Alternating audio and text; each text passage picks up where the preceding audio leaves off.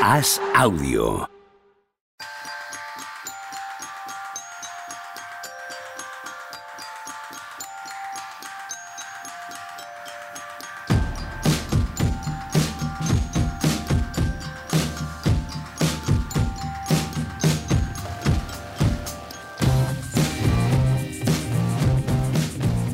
Hola, ¿qué tal? Hoy estamos a viernes 10 de febrero del año 2023, aquí, justo después del día en el que acabó el límite de traspasos en la NBA para analizar en profundidad con la, bueno, con el rigor que nos caracteriza todo lo que ocurrió ayer en el mercado de traspasos. Hola, Tony Vidal, ¿cómo estás? Muy bien, muy bien. Cansado de ayer, jornada intensa, pero oye, contento porque Te metiste 12 horas de, de, de directo. güey. Sí, 11. 11. Joder. Bueno, eh, Pues era- a ver, eh, los que estamos en la costa, el, el ejemplo es muy sencillo. ¿No vas a abrir un domingo 3 de agosto tu chiringuito de playa? Coño, tienes que abrirlo de la primera hora de la mañana hasta que te eche la policía a las 6 de la mañana del día siguiente a patadas por armar follón. O sea, es que si no aprovechas el 3 de agosto, ¿cuándo vas a currar?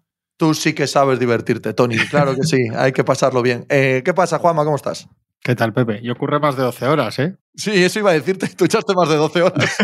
Pero de- detrás, de, detrás de los bastidores. No. Sin darme Pues ahora que lo pienso, ahora que lo pienso, yo ayer, mm, 12 igual son muchas.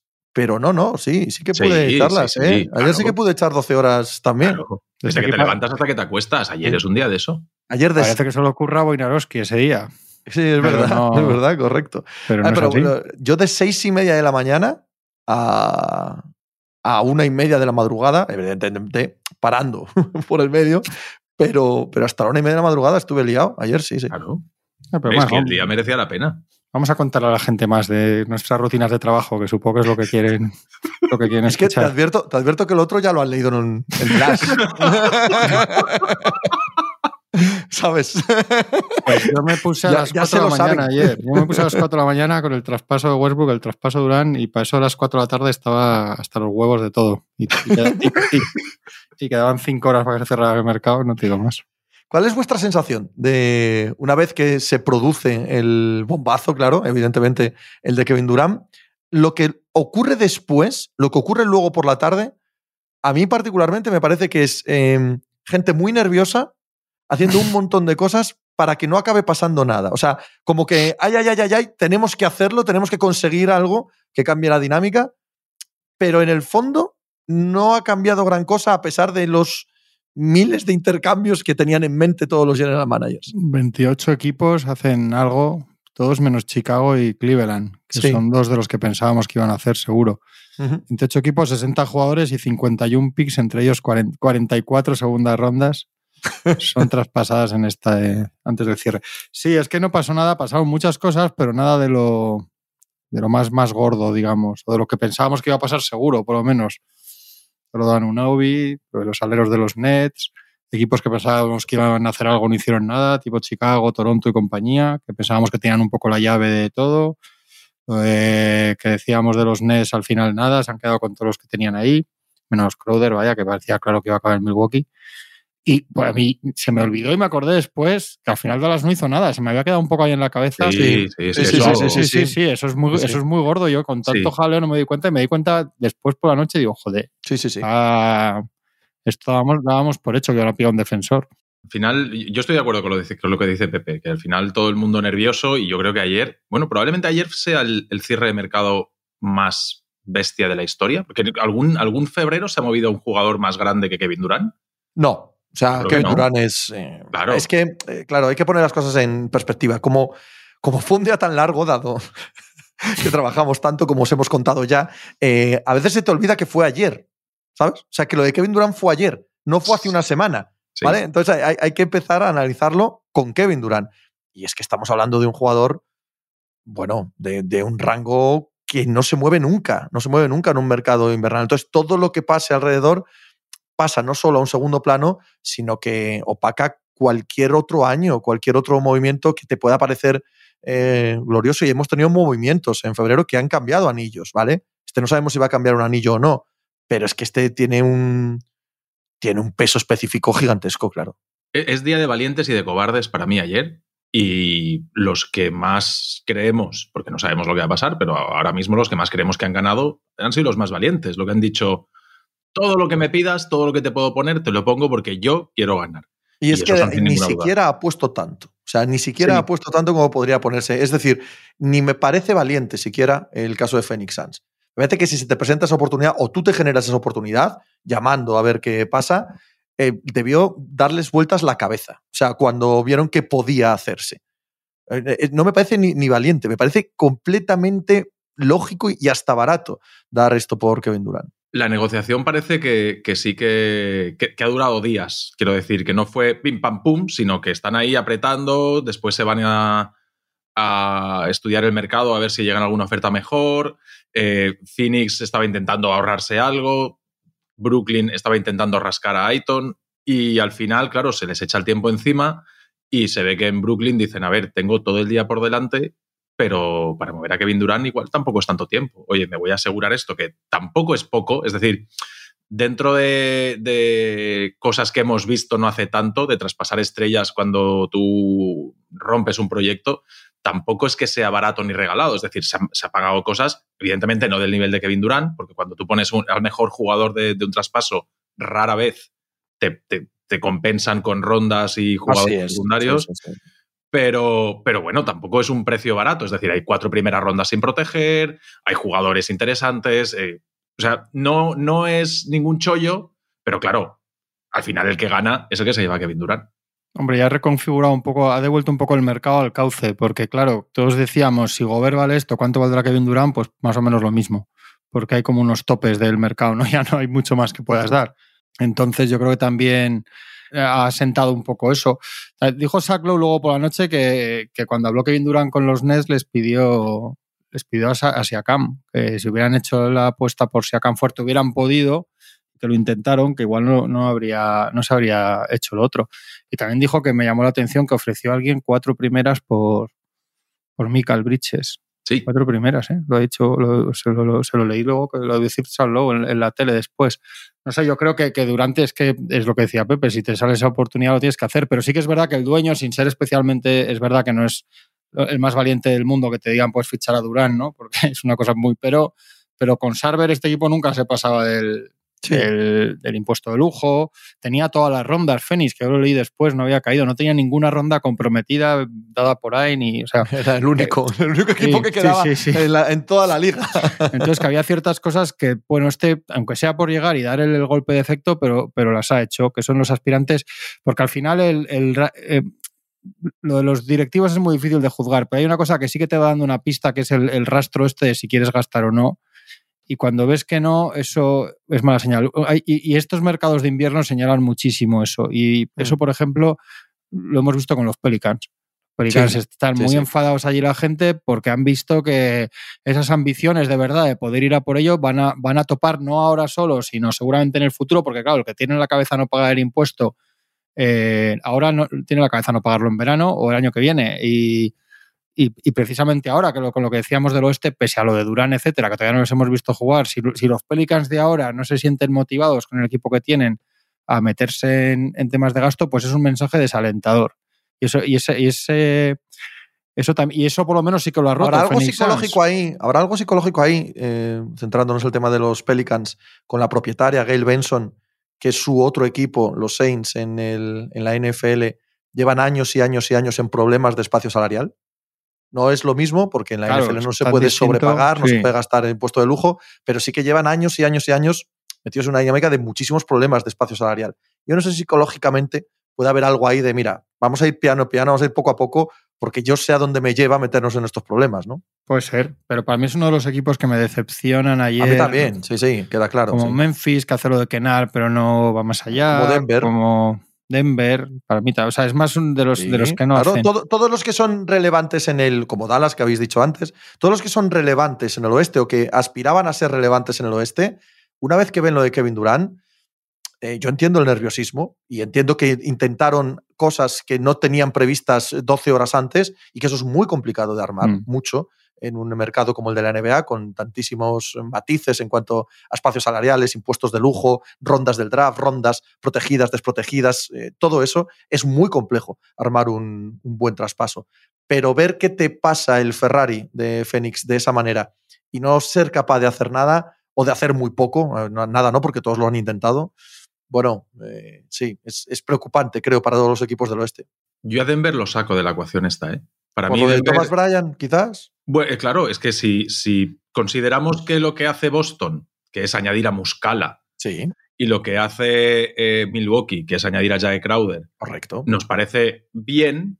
Es decir, nada lo del otro mundo, pero bueno, son equipos ya que están arriba, que son punteros, que les queda retocar alguna cosilla que mejorar. Yo, en ese grupo de equipos que están arriba y que solamente deberían retocar cosas a ver qué pasa, metería a Denver, que ha, ha, mejorado precisamente el mayor problema que tenía, que era los minutos en los que Jokic se sentaba. Claro, pero que el no... contexto es diferente. Eh, tanto Milwaukee como Boston son productos absolutamente finalizados. No quiero decir que vayan a ganar, porque no lo sé, pero son productos finalizados que necesitan retoques. En el caso de Denver, veíamos claro que necesitaban defensa. No es el producto acabado tal cual el que ves con un par de retoques, creo yo. Y además, has visto el acelerón de Phoenix, ¿no? Esto es como si Filadelfia consigue, qué sé yo, eh, en un traspaso a. Claro, para igualar a Kevin Durant, me sale Stephen Curry. ¿Sabes? No, es como si Filadelfia consigue un, un mega all-star, consiga Booker, sí. ponte, ¿vale? Entonces, mm. Boston y Milwaukee se ven mucho más obligados que a ese pequeño retoque, siendo además equipos mucho más completos de lo que es Denver ahora mismo. Entiendo tu analogía, ¿eh? Y, sí, también, puedo, y también puedo decir que, que está bien conseguir a Thomas Bryan, pero se me queda un poco corto porque si hace una semana decíamos que Denver Nuggets estaba ante una oportunidad completamente histórica dentro de la franquicia, de tirarse con todo, son ellos los que tenían que haber sido hiperagresivos y aquí sí correr algún riesgo.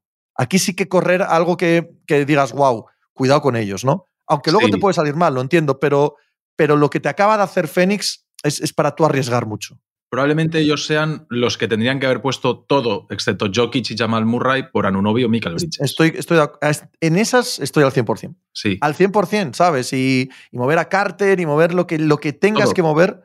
Sí, sí, sí, totalmente. Lo que pasa es que estos lo tienen difícil. Estoy intentando ver ahora, mientras lo hablamos, eh, cuáles son las rondas que tienen y tal, pero al final, claro, eh, si nadie se lleva a Michael Bridges, es que, claro, tienes que poner cuatro primeras rondas sin proteger, que lo hemos dicho que ese es el precio de Michael Bridges, que se llegó a poner y al final no salió traspasado por cuatro primeras rondas, no sé de quién, ni con qué protecciones, ni tal. Y Anunobi, que es el otro gran nombre que se ha quedado sin salir, al final tampoco sale y parece que se han puesto muchas cosas. Es decir, la última oferta de Warriors que llegó era Kuminga y tres primeras o cuatro primeras, algo así. Es decir, que tampoco, o sea, ese, ese, paso que te convierte, que te pone al lado del miedo que dan los Suns, es que igual lo intentaron, pero no tenían las herramientas sí, para llegar ahí. Es que estoy convencido. Sí, claro. Es que estoy convencido que se intentó, por supuesto. Claro, igual Fútbol que... resultado final, no que, no que no intentaran porque estoy convencido que lo hicieron. El que tenía claro a quién quería y se lo ha llevado es, es Milwaukee que lleva tres meses sabiendo que Crowder va a acabar allí. Les hacía falta, a mí no me mata, pero es verdad que es un juego que les hacía falta. Y es de los tres que habéis dicho. Mejor a Grayson Allen, mejor sí, a Grayson por eso, Allen. y de los tres que habéis dicho es el que más va a aportar en playoffs, porque en Muscal habrá algún día que meta algún triple, pero en playoffs nada. Y Tomás Bryan es que yo creo que no es un jugador que puedes, que puedes poner en pista en unos playoffs. Entonces, bueno, tienes un suplente para Jokic, pero no va a poder jugar en playoffs. Es que no puede jugar en playoffs. Lo de Muscala lo veo más el día, por, por, ver si Galinari no vuelve, que es una posibilidad que está ahí, aunque pensábamos lo mismo de Joe Ingles, pero... No, y, y, que, si... y que, hicieron una oferta a Poetel y, y, no, y no le dijeron los experts que no, y dijeron pues plan B. Sí, pagaban dos segundas los Celtics por Poetel y Toronto llegó a poner una primera condicionada solo 1-6. Entonces San Antonio dijo, poner una primera condicionada solo 1-6, pues me quedo esta.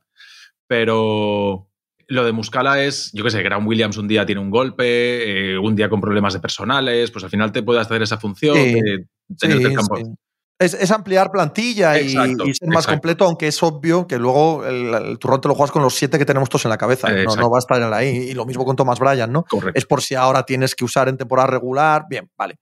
Correcto. Pero son pocas cosas, pocas cosas. Pero mejora lo que había. Es claro, decir, no, no, son malos movimientos, desde luego. Yo prefiero a Muscala que a Cornet, y prefiero a Thomas Bryan que a, que a DeAndre Jordan. Uh -huh. Entonces, claro que no, eso no te lleva a ningún sitio, pero ya no es el, el desastre apoteósico que era lo otro. A mí, a mí me parece que en esos casos que tú ya estás posicionado arriba, puedes ser un poco más conservador. A mí, yo a quien tengo mm, suspendido con muy deficiente son a los equipos que eran nada, o sea, que eran absolutamente irrelevantes y mediocres en esta liga y que o no se han movido o se han movido para seguir siendo mediocres. yo hablo de Miami, hablo de Portland, hablo de Chicago, equipos que hablo de Toronto, equipos que sabemos que no iban a hacer nada y Son casos muy diferentes todos ellos. ¿eh? yo, entiendo, que ahora mismo no tienes un proyecto para aspirar a nada, eh, pues tampoco tienes que volverte loco en este mercado. Chico, ¿sabes? Ya, ya veremos en verano, ya veremos hacia dónde avanzamos, pero no es el caso de algunos de los que has dicho. Miami es, para preocuparse mogollón.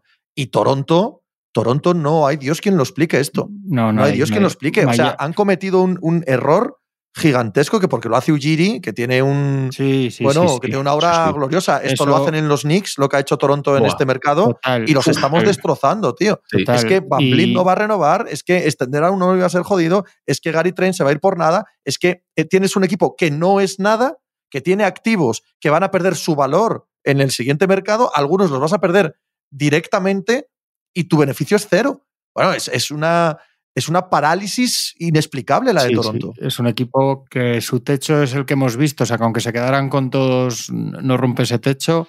No se pueden quedar con todos por dinero. Encima dan una primera por Poetel que también acaba contrato para sumar al problema de, renovaciones que van a tener. Es, es extrañísimo extrañísimo. Yo creo que tiene que ver un poco el pase que le das por, por quién es. Eso pasa en Miami. En Miami llevan muchas ventanas de mercado, veranos e inviernos, que siempre estábamos con lo de oh, Riley, no sé qué. Hace mucho que Miami no hace nada como, como Dios manda y que no va a las cosas gordas y ya casi ni suenan. Eh, yo, Chicago está un poco también en el lado, más en el caso de Toronto, de decir, pero por amor de Dios, que, alguien haga algo allí, ¿no? Y luego, de los que decíais, a mí Portland es que es, se lo estaba diciendo, estábamos hablando antes de grabar de ellos, a mí me transmitía un proyecto, lo de Lillard y los Blazers me da como tristeza. Se está convirtiendo en una especie de, personaje folk, de héroe folk del pueblo allí, pero no están en ninguna conversación de los gordos ya, si os fijáis, no, no suenan, no se cuenta como equipo, que si le añades a nuestros, están como aparte diciendo, bueno, los Blazers ahí y, se les pasan los años así. El, el tuit de Bognarowski de los Raptors cuando se cierra, diciendo que no, que es que qué bien lo han hecho los Raptors, han tanteado el mercado para saber cuál es el precio real de Anunobi. Y dices, pero, pero de verdad no, no, o sea, eh, que, poca Bognarowski, Bognarowski tendría que poner a veces lo de tweet patrocinado, ¿no? O sea, que, se notase claro, esto es un public reportaje, ¿vale? Que quede claro.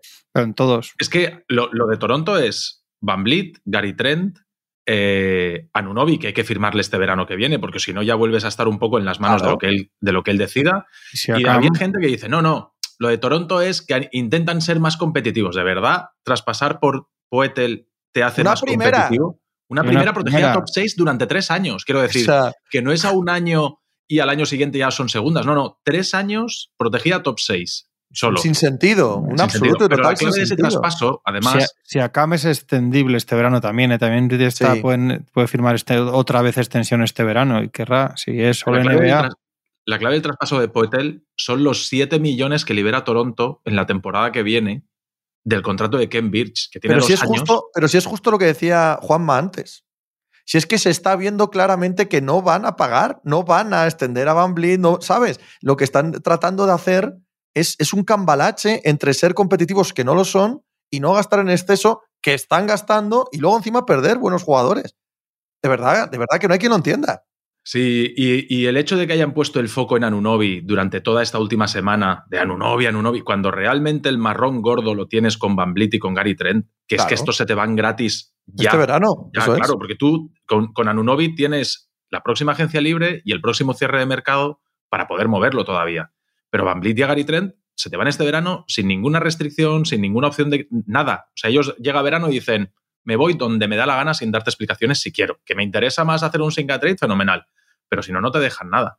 Y el movimiento este de, de, Poetel sí que parece que es destinado a tener más flexibilidad el próximo verano para poder renovar. Es decir, que ellos sí que deben estar pensando, no, no, no, hemos liberado espacio y vamos a poder renovar a todos porque tienen sesenta y pico millones en verano. Pero, pero si llega alguien con el dinero con tanta y sonante, te deja con un palmo de narices y sin nada. Como entra en el tercer quinteto Siakam de la temporada, es super máximo 35% del cable que te piden verano, ¿eh? de extensión. Sí, sí, y, sí. Te, y te lo va a pedir y si no te va a decir y si no te va a pedir el traspaso. Eso es. es que es así. es que son matemáticas, es dos más dos. Y, y, no está fuera de las cuentas de entrar en el tercer quinteto, si acá. No, no, igual, no. igual, no, pero tampoco, o sea, que no es una, que no es una idea. Probablemente no entre, probablemente no, probablemente entre no, pero por, tampoco... porque se van a olvidar de ellos todo el mundo. o sea, de sí, Toronto, esto... si la cosa va normal, no volvemos a hablar hasta, vamos, hasta que el si verano. no es el 35 será el, el, el 30 baja, ¿no? Si no es Supermax, o sea que vamos, que lo mismo da. No, inexplicable, inexplicable. No sé qué han podido rascar ni qué no, cuál ha sido la oferta mayor y cuál no, pero es, es una situación que no, no, no, no pasas el, la prueba del algodón, ¿no? Y, y, ves que esos tengan más mínimo sentido.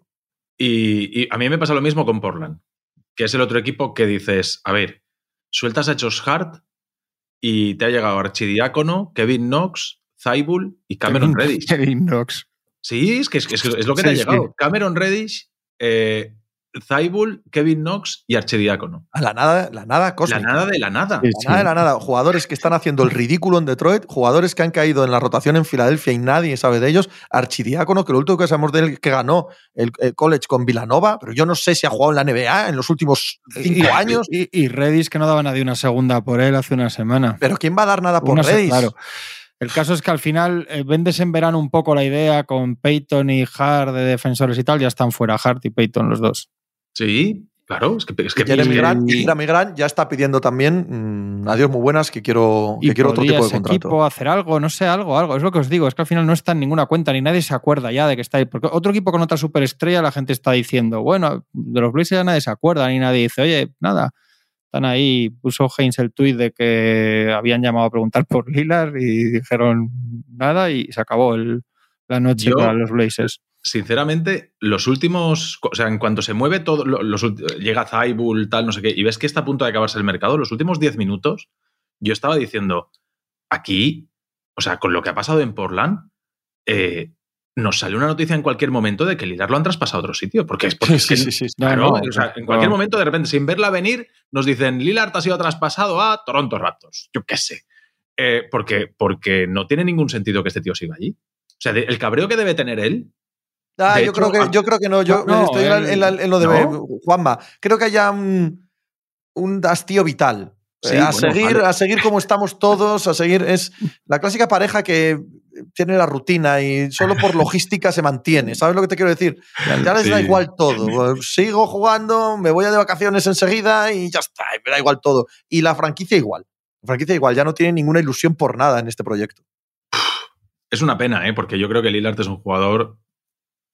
Para mí, Lillard es un jugador que debería ser histórico. O sea, hemos tenido a otros jugadores históricos que lo que pasa es que, claro, si van pasando los años y tu equipo es irrelevante a nivel competitivo, pues, pues pasa Pues sin pena no. ni gloria. Igual no ¿Eh? es un jugador tan histórico. Claro, igual no es tan histórico. Si estás a, a Bueno. cinco- por debajo del 50%. ¿Qué jugador histórico, qué esta, jugador de los verdaderamente pata negra pasa desapercibido? ¿Qué jugador de hoy temporada en tras día temporada.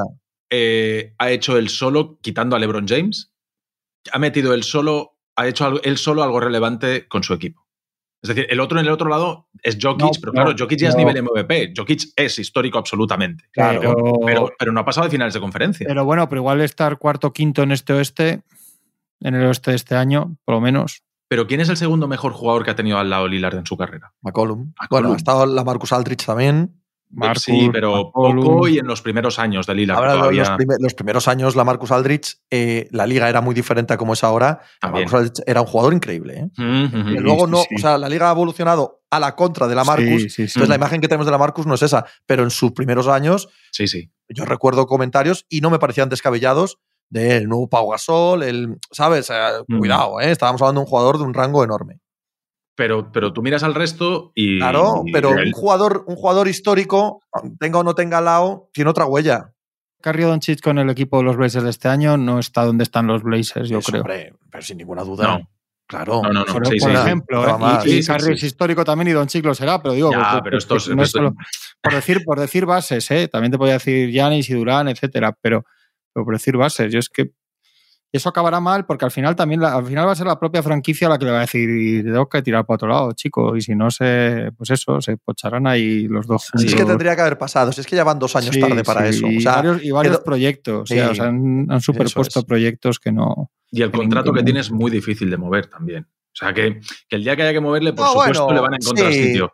Sí, pero Lilar, o sea, habría gente que lo intentó. Sí, sí, sí, sí, ¿eh? O sea, tú puedes salir al mercado y ojo, ¿eh? Sí, sí, sí, sí, sin ninguna duda. Pero, pero que, que no es lo mismo uno de estos jugadores que son 35, 38 millones, dos años por delante, que estos que son 50 y todavía hay cuatro años por delante. O sea, que, es mucho más difícil de encajar, de encontrar un proyecto al que le vaya bien, que seguro que lo hay y seguro que encuentra la manera de moverlo. Pero que no es lo mismo mover a un tío de 35 millones con dos años de por delante que a un tío de 50 con cuatro. Em, quitamos del debate a los Phoenix Suns por obvio. ¿no? Porque es que tampoco se puede decir más. O sea, es, es un triunfo absoluto, es pasar a ser favoritos en el oeste y es conseguir, bueno, algo que, parece imposible, que es conseguir un jugador del rango de Kevin Durant en un mercado. Si quitamos de, delante a los Phoenix Suns, ¿quién es el gran ganador de lo que ha pasado esta última semana y ayer en, los, eh, en la liga? Los Ángeles.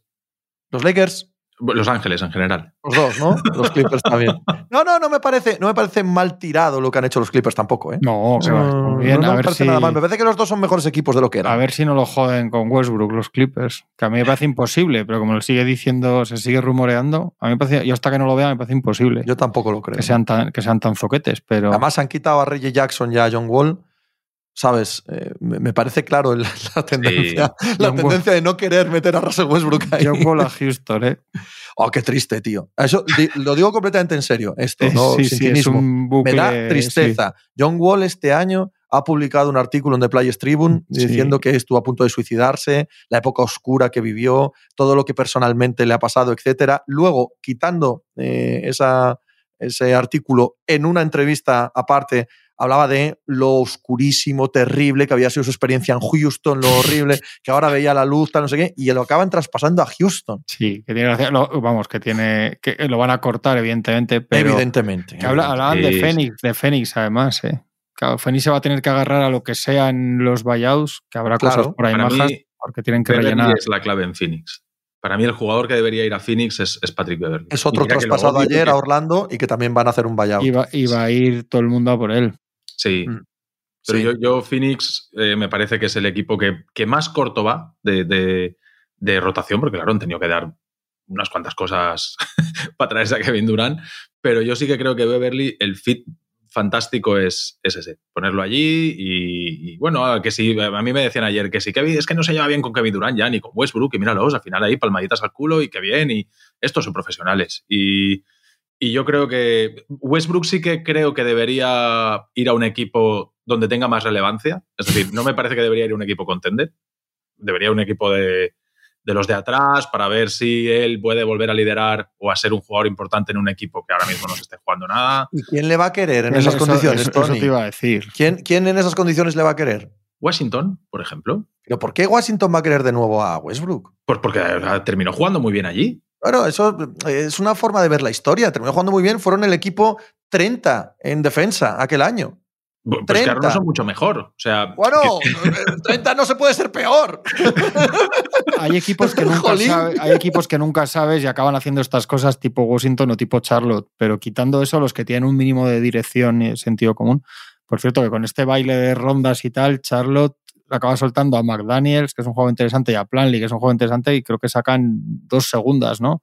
Cuando podían haber no sacado 18 segundas por esos dos. No hemos hablado en, eh, en lo de antes es, de. Charlotte es otro asco tremendo. ¿eh? Es, que nunca hacen, no, es que nunca hacen nada. sí, totalmente. Sí, o sea, lo tienen clarísimo. Ahí, sigue Washington, y ahí sigue Rosier, ya sigue el contrato de Hayward, y ahí sigue todo igual. Sí, sí, todo. Dilo, dilo, Pepe, dilo lo que ibas a decir. Que lo de McDaniels a Filadelfia encaja perfectamente en lo que estábamos diciendo antes de los contenders que, que mejoran y es buena, ¿eh? Es buena la de McDaniels a Filadelfia.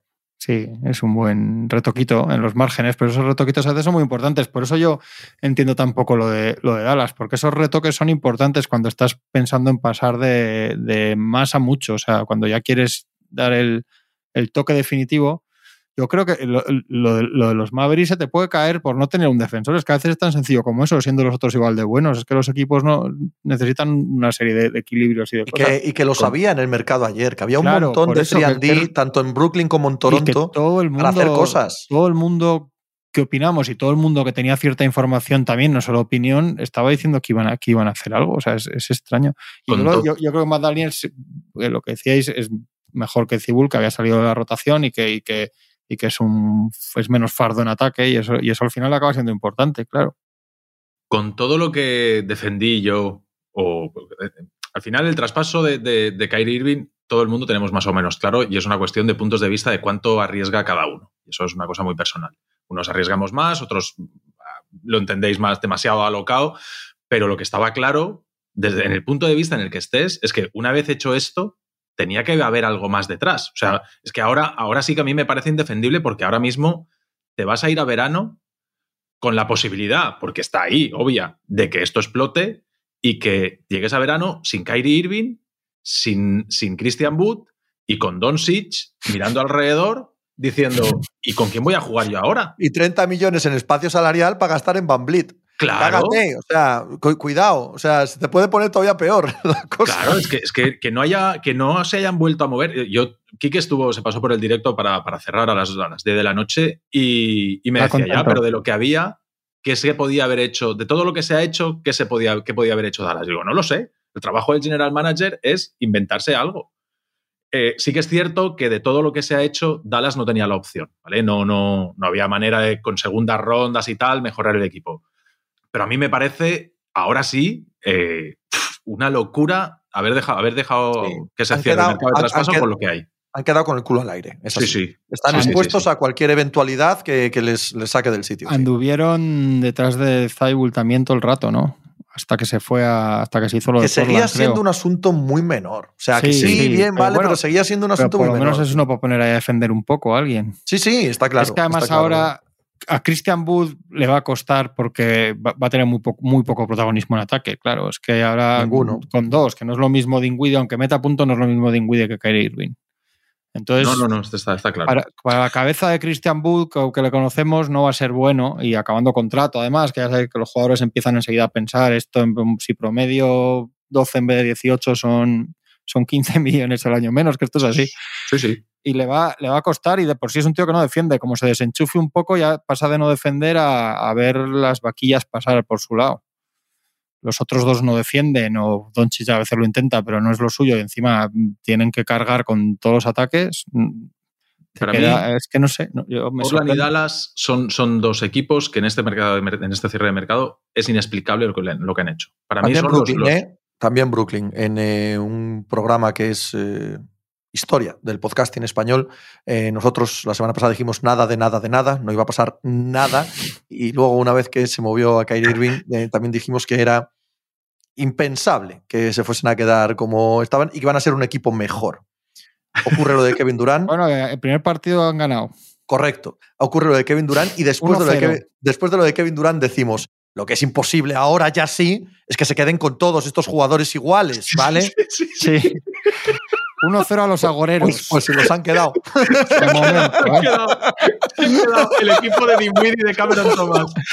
A ver si va a ser que no entendemos a Son Marx. O sea, a ver si va a ser que no tenemos sintonía con, la gente que toma decisiones en esa práctica. Lo que está claro, por lo, que, sea. ¿eh? No tenemos seguro, lo que ha quedado claro que no tenemos en su teléfono. Eso sí que está claro.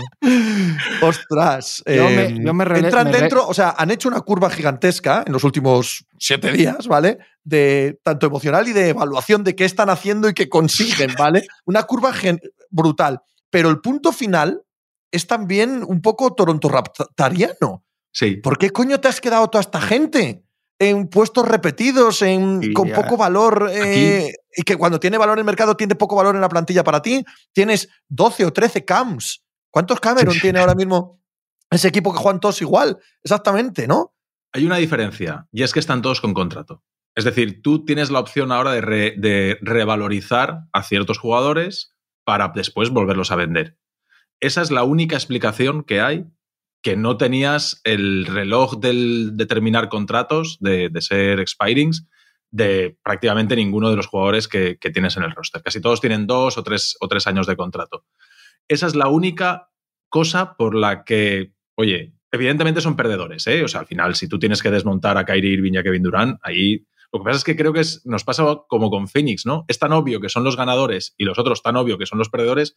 claro, pero yo voy un pelín más allá. Yo creo que son perdedores, o sea, son perdedores el día eh, que traspasan a Kyrie. Sí, triple. Son mucho más perdedores cuando traspasan a Kevin Durant.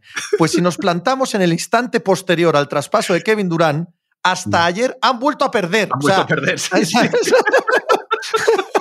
el, el proceso es de triple pérdida en cada, en cada fase del proceso, ¿no?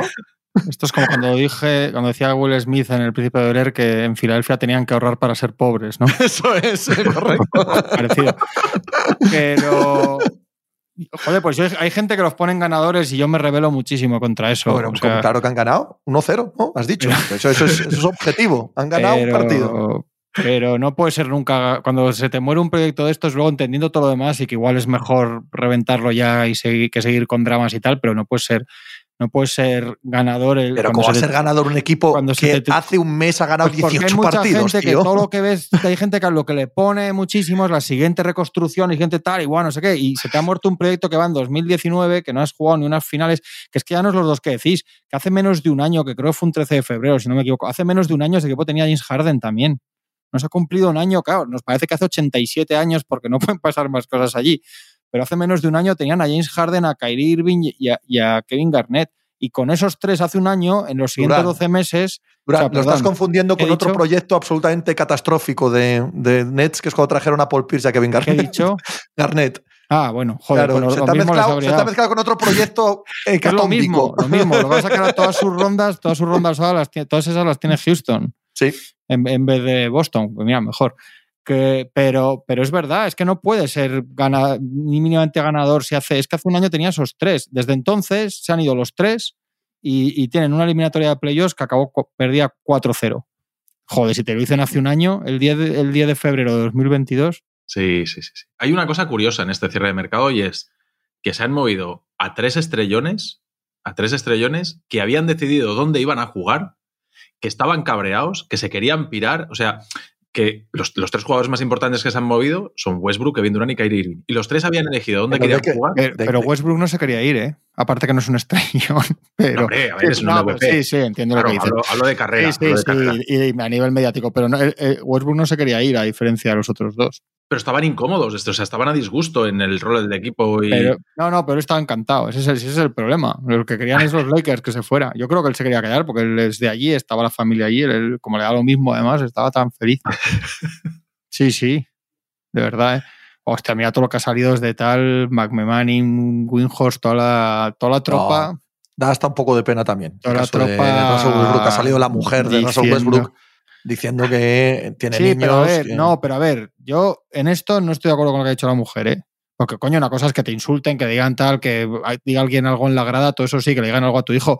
Pero, coño, lo que están haciendo es que, que han dicho que, que era un vampiro porque estaba chupando la energía del equipo. O sea, no creo que sea una metáfora muy gota, la ofensiva. gota- la gota que colma el vaso, no es la metáfora en sí misma. Sí, pero, pero a ver, sí. yo- a mí no me gusta tampoco cuando hacemos árbol del, o leña del árbol caído. A veces nos excedemos. Yo, yo Sí. entiendo perfectamente que Russell Westbrook ha sido un profesional que se merece toda la crítica en Claro. los últimos años, sin ninguna duda, sin ninguna. Pero, lo pero no convertido insulto ni también. destructivo, pero también hay, hay que contar. Mira, te pongo otro al- ejemplo. alguien- sí, pero alguien tiene que contar lo que ha pasado allí dentro y cómo está, Está el claro. vestuario después. Totalmente, totalmente. Estoy de acuerdo contigo. Pero te pongo otro ejemplo de esta noche. Esta noche Ben Simmons eh, tira un triple desde el medio del campo. Que, que no toca nada. ¿Sabes? Míralo, Por lo que- míralo, es que, es que- Por, por lo que sea, que no toca nada por lo que sea. Pero que es casi habitual que tirar desde el medio del campo no toque nada. Sí. ¿Sabes? No hace falta convertirlo en el highlight de la jornada. Sí, sí, sí. Ah, sí. Llevamos, llevamos la mofa No, no, pero- y llevamos la crueldad a unos límites que, que a veces. No, no, total. No, yo estoy- no estoy siempre, pero a veces, joder, se Estoy nos va. totalmente de acuerdo. Yo, hoy- yo hoy hace un gesto Anthony Davis y dice Reggie Miller tres semanas de baja por ese gesto. Claro, es feo eso, tío. es feo, es pero que yo Sí, los- sí. lo que han dicho estos, aparte que son el, el cortejillo que ha salido de los que sabíamos que iban a salir, pero, pero lo que han contado es las interioridades del, del vestuario. O sea, no, no me ha parecido especialmente mal, para que, ya te digo, eh, que estoy, estoy muy de acuerdo con lo otro, cuando se pasan ciertos límites, pero también hay que contar que esto, y que es sí, verdad que, que que sí. este señor con su actitud ha, ha llenado de toxicidad los equipos Sin en los que ha estado desde hace muchos años. Sin duda. Pero Vamos, sabes también pero- como yo que esos periodistas salen porque tienen no, una total, agenda total. y hay alguien que les ha dicho di esto. Total, Pero- Sabemos total. quiénes son los que De- se lo han dicho, vamos. de Westbrook hasta su llegada a Lakers no hay un solo compañero que haya hablado mal, ¿eh? Hostia, No. Pero mira cómo sale de Houston, ¿eh? Sale, se, bueno, se- sale se de Houston, vuelven- pero mira los otros, ¿eh? Que de los No. otros sí que hay compañeros que hablan mal.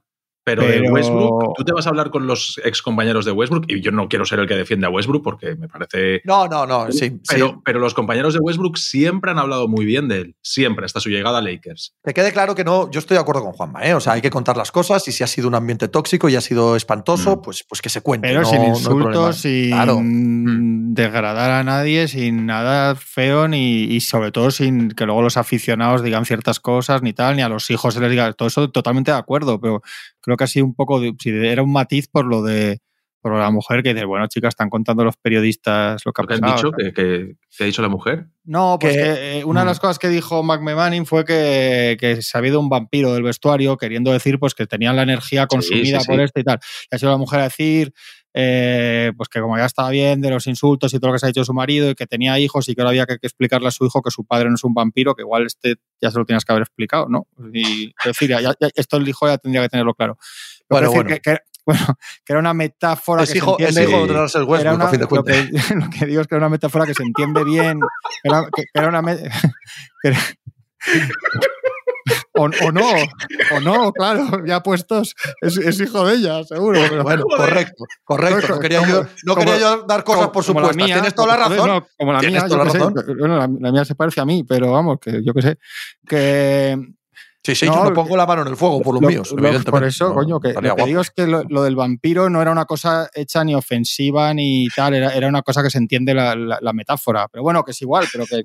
No, que tampoco, que creo que tampoco hay que salir a decir, no, no podéis decir nada de mi marido. Bueno, hay, no, no, mi, mi, punto no, si, ¿eh? yo entiendo lo tuyo, es por aclarar las dos partes y yo, yo, estoy totalmente en contra del otro también. Y me, me resulta súper desagradable cuando se habla despectivamente de, los deportistas. Ya no te digo cuando se insulta, cuando, cuando algún subnormal le dice al hijo de un jugador, tu padre no sé qué, eso solo faltaba.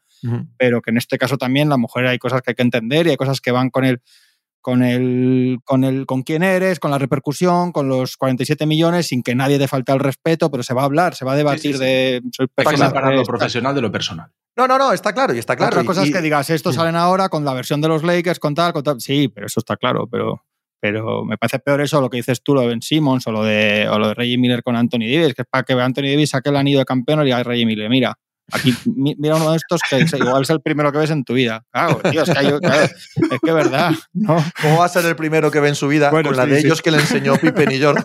Se lo enseñaban todos los años. Completamente con, el, con el, dedo. Eso es, se lo enseñaban todos los años. De esos ha visto muchos. El bueno de Reggie Miller. Eh, ¿Quién ha mejorado más, Clippers o Lakers?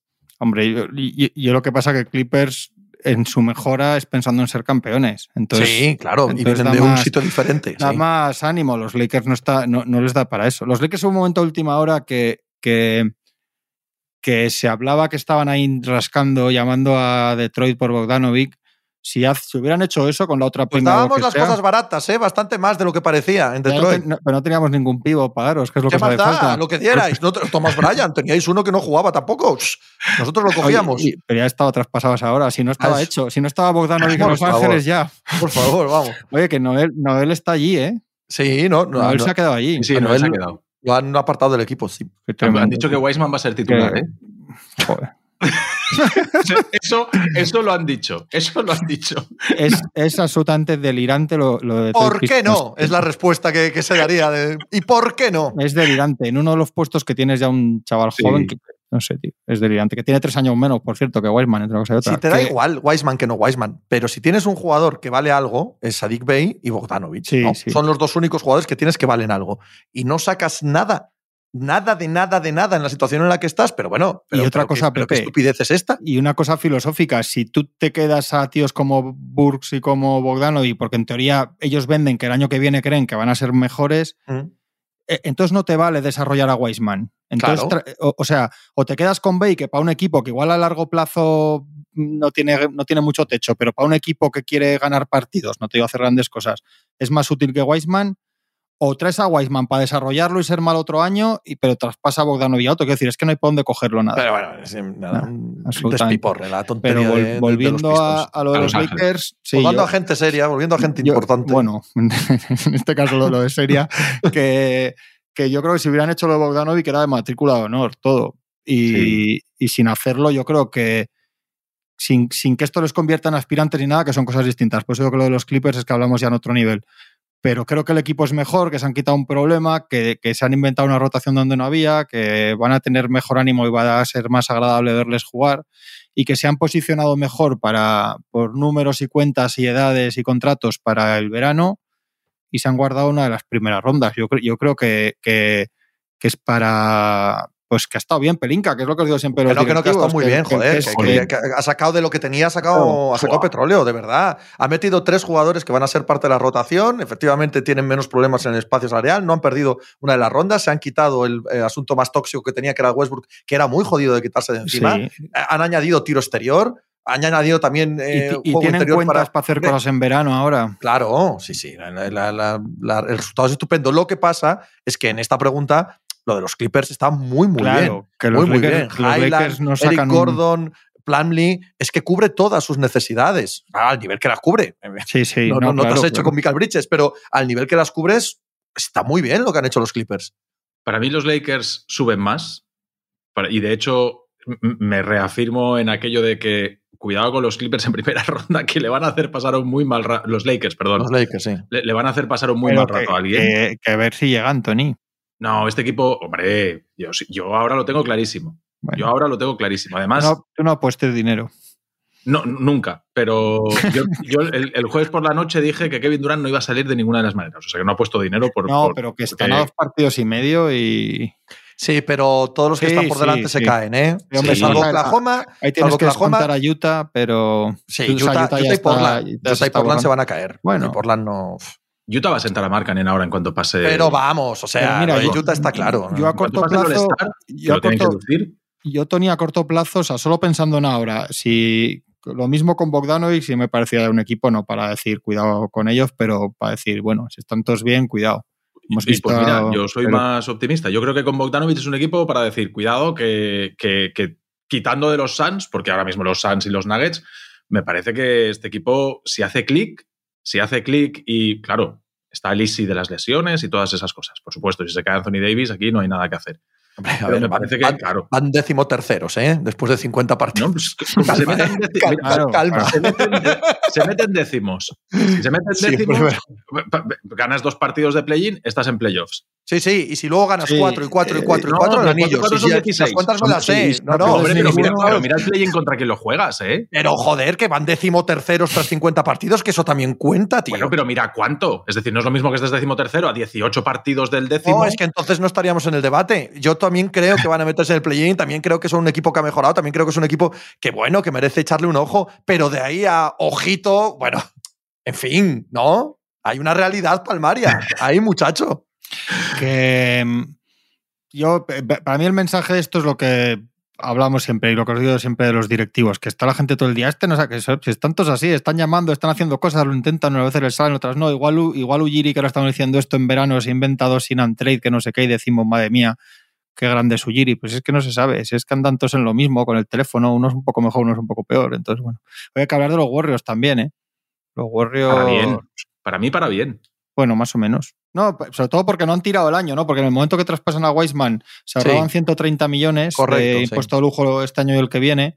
Y solo con meter a Peyton, creo que es. No sé Vuelven si a hacer 100. Sí, sí, sí. sí, porque se ahorran 30. Sí, sí. Que, lo que demuestran es que, que fuera de bromas, que es lo que hablábamos antes de lo de ahora, lo que demuestran, que ya sabemos que ellos por dinero no es, pero bueno, lo que demuestran es que, que creen que con el que quitándose la gaita de los dos timelines y de los jóvenes y con los ocho que ganaron el año pasado más o menos y Di Vincenzo ahí y recibiendo codazos por todos lados, es otro guerrerillo, pues que con eso a, intentarlo. Lo malo es que volverá el otro bien y acabará jugando las finales otra vez. Y el movimiento, y ellos a media tarde están intentando todo por Anunobi, ¿eh? Sí, sí, Metían cuatro rondas, Kuminga y prácticamente lo que les diese, lo que les pidiesen para llevarse a Nonovic. Entonces sí que aquí ahora mismo. Claro, hombre, por supuesto. si no, había Warriors de repente, madre mía, nos ponemos todos firmes. Se vuelve a Brooklyn, Durán. Sí. o, a, San Francisco. si esa oferta es tal cual, que no, o sea, no lo dudo, porque decir, si es así, es. Se tuiteó. Ya, ya, ya, no, pero que es increíble que no yo no, esté... Yo no me la creo. No me la creo porque, porque entonces despachar a Giri. O sea, igual que es increíble, yo con todos los respetos, que Michael Bridges en la situación que están los Nets y te dan cuatro primeras y tal, no sé. Pero, pero no, yo, yo, no me las creo. Yo no me las creo tampoco. No, no. No, no porque me resultan incompatibles con lo que sabemos de las direcciones técnicas de ambos equipos de los últimos años. ¿Sabes? No solo porque me parezca ridículo, que eso es una cuestión de opinión, sino porque todo lo que hemos visto de Son Marks y de Ujiri y las situaciones actuales de Toronto y de Brooklyn te lo aceptarían, porque han aceptado cosas menores en, situaciones análogas. Sí, yo creo que al final ahí, claro, dices cuatro primeras rondas, lo que hay que añadir es sin protección o protegidas, claro. Años y, todos los trucos que habrá ahí. Te dan cuatro rondas protegidas lottery, pues te las metes donde te quepan. Eso es. No, me vale de nada. Si has puesto cuatro primeras rondas y sale un, un insider que dice, oh, cuatro primeras rondas y no sé qué. Ya, hombre, pues si me las proteges, a mí dámelas como se las ha dado los Suns a los Nets. Así, así es como hay que darlas. Eh, diría, ¿no? Que hemos hablado suficiente esta semana entre nosotros. ¿Qué os parece? para, para, varias vidas. Sí, ¿verdad? Yo creo que, yo creo que si nos tomamos un descanso de nosotros mismos. mira, mira, mira, cómo asiente y sonríe machicado. Pero el lunes, el lunes programón, ¿eh? El lunes, cuidado por su ah, Tony, vas a la verás, ¿no, Tony? Venga. Pues, pues, programón el lunes, programón, claro. Venga. Pero no escucha, si vas a escribir en el grupo, ten, cuidado, ten cuidado en el grupo de WhatsApp que nos asustas. Tú pones el foco. ¿Qué tengo que ver? Explica un poco las cosas, no a poner en el grupo, hostia puta, no sé qué tal. O sea, explica un poco que nos preocupamos. Tú mira cómo los de verde corren y pegan más. Tú fíjate en eso, ¿vale? analiza eso en profundidad. Hace unos croquis. oh. flechas y al respecto. Machicados que es un artista, mira. Oh, sí, señor. Touchdown de veterano. Cuidado con él. Cuidado con él. ¿Qué proyecto hay ahí? Machiver, Machiver siempre al rescate. Un placer haber pasado esta semana 915 horas con vosotros. Eh, no las habría pasado con nadie más en todo el planeta, que lo sepáis. Te vas al pueblo, ¿no? literalmente. te, vas al pueblo ahora. Hombre, pero salgo disparado. Y además es que. Escucha, ten cuidado con el coche, ¿eh? que la carretera. Sí, porque voy no con mi hija. No, que, estás un poco, igual tienes en la cabeza. No, no, no, no, no. es lo del, lo del, juego. Voy con mi hija, así que me comporto. Si no, si no vaya usted a saber, pero. un placer, Tony. Un abrazo. Chao, Juanma. Hasta luego.